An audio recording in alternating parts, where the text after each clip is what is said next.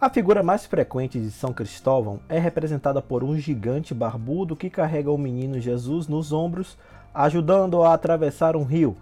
O menino segura o mundo nas pontas dos dedos, como se brincasse com uma bola. Esta imagem remonta a uma das lendas hagiográficas mais famosas sobre a vida do santo, martirizado em 25 de julho em Anatólia, na Lícia. Segundo esta tradição, seu verdadeiro nome era Reprobus, um gigante que queria prestar serviço ao rei mais poderoso do mundo. Sejam bem-vindos ao Santo do Dia. Hoje é sábado, 25 de julho, dia de falar um pouco sobre São Cristóvão, protetor dos viajantes e padroeiro dos motoristas e condutores. Eu sou Fábio Cristiano.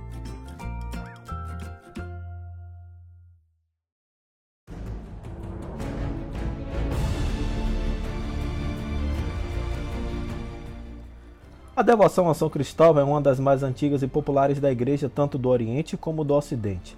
São centenas de igrejas dedicadas a ele em todos os países do mundo. Também não faltam irmandades, patronatos, conventos e instituições que tomaram seu nome para homenageá-lo. Ele consta da relação dos 14 santos auxiliadores invocados para interceder pelo povo nos momentos de aflições e dificuldades.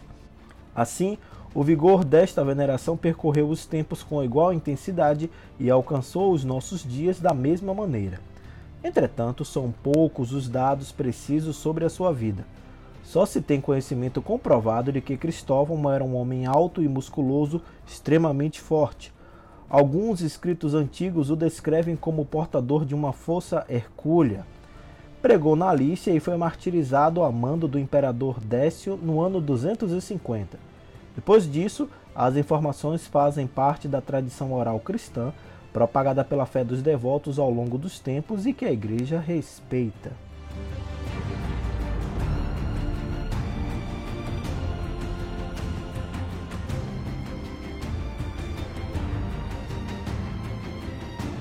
Ela nos conta que seu nome era Reprobus e que nasceu na Palestina. Como um verdadeiro gigante Golias, não havia quem lhe fizesse frente em termos de força física. Assim, só podia ter a profissão que tinha, guerreiro. Aliás, era um guerreiro indomável e invencível. A sua simples presença era garantia de vitória para o exército do qual participasse. Conta-se que, estando cansado de servir aos caprichos de um e outro rei, apenas porque fora contratado para lutar em seu favor, foi procurar o maior e mais poderoso de todos para servir somente a este.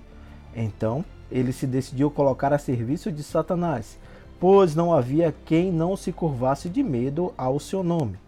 Mas também se decepcionou. Notou que toda vez que o seu chefe tinha de passar diante da cruz, mudava de caminho evitando o encontro com o símbolo de Jesus. Abandonou o anjo do mal e passou então a procurar o Senhor. Um eremita o orientou a praticar a caridade para servir ao Todo-Poderoso como desejava. Então ele abandonou as armas imediatamente.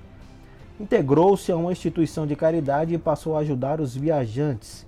De dia ou de noite ficava às margens de um rio onde não havia pontes e onde várias pessoas se afogaram por causa da profundidade, transportando os viajantes de uma margem a outra.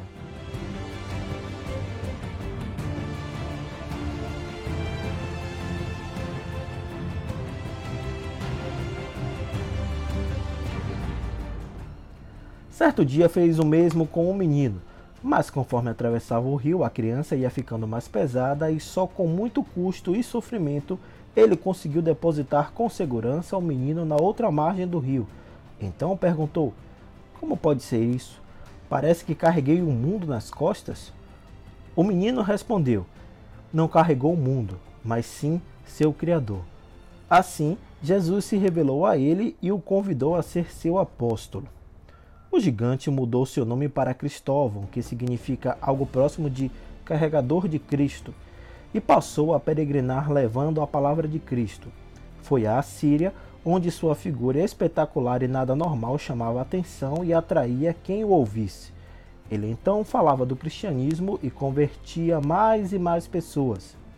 Por esse seu apostolado foi denunciado ao imperador Décio, que o mandou prender. Mas não foi fácil não por causa da sua força física, mas pelo poder da sua pregação. Os primeiros 40 soldados que tentaram prendê-lo converteram-se e por isso foram todos martirizados. Depois, quando já estava no cárcere, mandaram duas mulheres, Nissete e Aquilina, à sua cela para testar suas virtudes. Elas também abandonaram o pecado e batizaram-se sendo igualmente mortas. Foi quando o tirano, muito irado, mandou que ele fosse submetido a suplícios e em seguida o matassem. Cristóvão foi então flagelado, golpeado com flechas, jogado no fogo e por fim decapitado. Cristóvão é popularmente conhecido como o protetor dos viajantes assim como dos motoristas e condutores. São Cristóvão, rogai por nós.